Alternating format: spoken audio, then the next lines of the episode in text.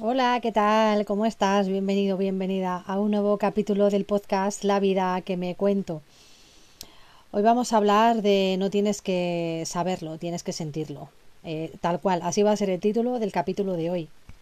Y es que muchas veces entramos en piloto automático, nos volvemos zombies, estamos ahí en esa situación eh, que no sabemos muy bien por dónde cogerla y lo único que tenemos que hacer es dejarnos sentir. Entonces, ahí entra un factor importante que es la conexión que tienes contigo mismo, contigo misma. Muchas veces pierdes esa conexión, te enfocas en otras cosas, o te enfocas en personas, o te enfocas en sitios que no son ni tu destino, ni tu misión de vida, ni son tú.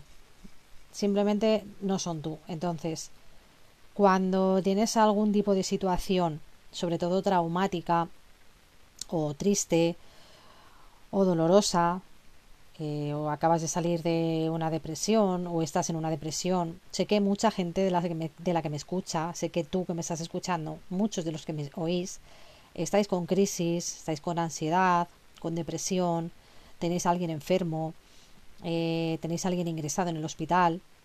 He recibido muchos mensajes que me llenan el alma de que a todas estas personas que me escuchan que tienen situaciones críticas o dolorosas en su vida, pues les doy mucha paz en el alma. O sea, cuando alguien te envía mensajes así es como, ¡guau! ¡Qué fuerte! Que mi voz les calma, que lo que cuento les ayuda. Entonces, bueno, yo creo que un poco mi misión de vida es esa. Yo he venido a ayudar, pues, a los que tengo alrededor. Primero, ayudarme a mí misma, a sanarme a mí misma, porque no puedes sanar a nadie si no te sanas tú primero. Y segundo, a dar un mensaje mundial, a dar un mensaje de amor y de paz. Y también a dar un mensaje de amor propio muy grande para mí. Porque, bueno, eh, todas estas cosas que yo te cuento en el podcast tienen que ver con mi experiencia de vida, sobre todo. Con mi experiencia de vida y con la experiencia de vida de las personas que he tenido alrededor a lo largo de estos años. Entonces, muchas veces, cuando llega el momento de tomar una decisión muy difícil, eh, hay gente que saca el cuaderno, se hace listas, pone los pros, los contras, tal, que sí, que eso está muy bien. Pero al final, cuando tienes ese listado, cuando tienes esos pros, esos contras, eh, cuando te dicen, te dejan de decir, te aconsejan, te dejan de aconsejar, vas al psicólogo, te dice y te aconseja, vas a tu persona de confianza, te dice y te aconseja, vas a tu pareja, te dice y te aconseja, pero tu intuición y tu alma te dicen que no, es que no. Si tu intuición y tu alma y tu cuerpo se resienten y te dicen que sí, es que sí, al final, la última palabra de todo la tiene tu intuición, tu alma, lo que tú sientes. Muchas veces situaciones entre parejas no se resuelven porque se dejan llevar por lo que piensan y no por lo que sienten. Entonces, conflictos de pareja sobre todo, que bueno, no hace mucho me vi envuelto, envuelta en uno y al final Pienso que los dos se tienen que poner la mano en el corazón, conectarse con la Tierra, conectarse con el universo, conectarse consigo mismos y decir, a ver, ¿cómo podemos hacer lo más amable para los dos? Y ahí hay que tomar un consenso, una decisión que sea algo positivo y algo, sobre todo, lo más neutral posible y lo más amable posible para los dos miembros de la pareja. No que se beneficie uno y el otro no.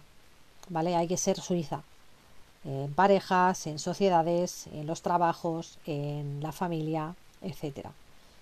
Entonces hay muchas veces que no puedes cambiar las situaciones, pues de la gente con la que convives, porque son de una determinada manera, ellos ven que eso está bien hecho, aunque tú pienses que no, es tu opinión, la suya es otra.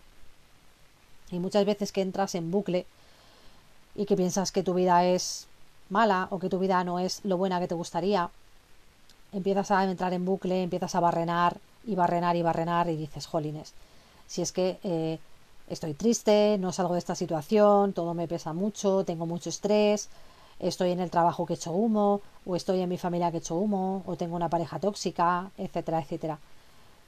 Hay que dejarse llevar por el sentir, hay que dejarse llevar por eh, lo que te dice tu alma. Al final es la voz que te va a guiar a lo mejor y al final es la voz que te va a recordar sobre todo tu misión en la vida.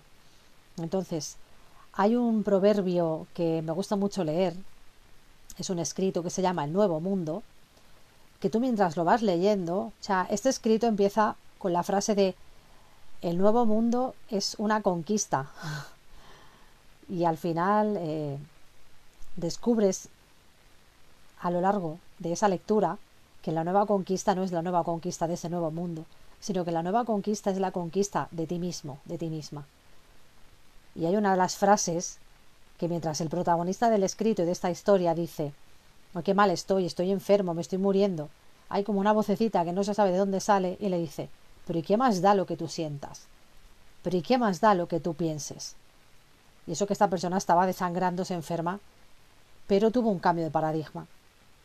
Entonces ese es un poco el mensaje que te quiero transmitir, de que salgas de esa autocompasión, de que salgas de esa autofustigación y de que simplemente te dejes sentir y que simplemente trabajes en tu amor propio. Cuando tú trabajas en tu amor propio, a veces duele, duele mucho decirle a una persona que la quieres que, que no la vas a escribir más, porque si tú no la escribes esa persona a ti no te escribe. Duele mucho decirle a alguien que no te aporta nada, aunque seáis amigas o amigos hace 25 años, pero esa persona ha desaparecido del mapa, no te escribe, no te llama, siempre eres tú la que le has llamado, siempre eres tú el que le has llamado, el que le has escrito. Entonces duele mucho, pero es el ego el que está ahí. Hay que trascender al ego. Esa persona no le aporta nada a tu vida, ya no piensa en ti, no se acuerda de ti, o si se acuerda desde luego no te lo hace saber. Entonces, muchas veces para que las rosas crezcan hay que limpiar todo el alrededor de hierbajos, y ahí saldrá una rosa preciosa, llena de vida y llena de luz. Pero para que una rosa salga llena de vida y llena de luz, lo primero es que hay que darle unas buenas raíces, un buen sitio donde plantarla, donde enraizarla, cuidarla, regarla y mimarla. Lo mismo pasa con las personas. Si a una persona no la riegas, la cuidas y la mimas, se acaba marchitando como una flor. Entonces, muchas veces nos domina el ego, el orgullo, es que mi trabajo es más que hablar con esta persona. Al final te das cuenta a lo largo de la vida y al final te das cuenta cuando pasan los años que lo material no vale nada, que lo material es irreal, que lo único real en esta vida y lo único real a lo que te puedes aferrar y lo único real que puedes sentir es el amor.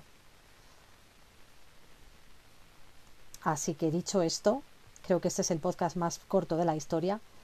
Espero que te haya gustado mi reflexión. Te mando un beso, un abrazo gigante lleno de amor y espero que te guste. Adiós.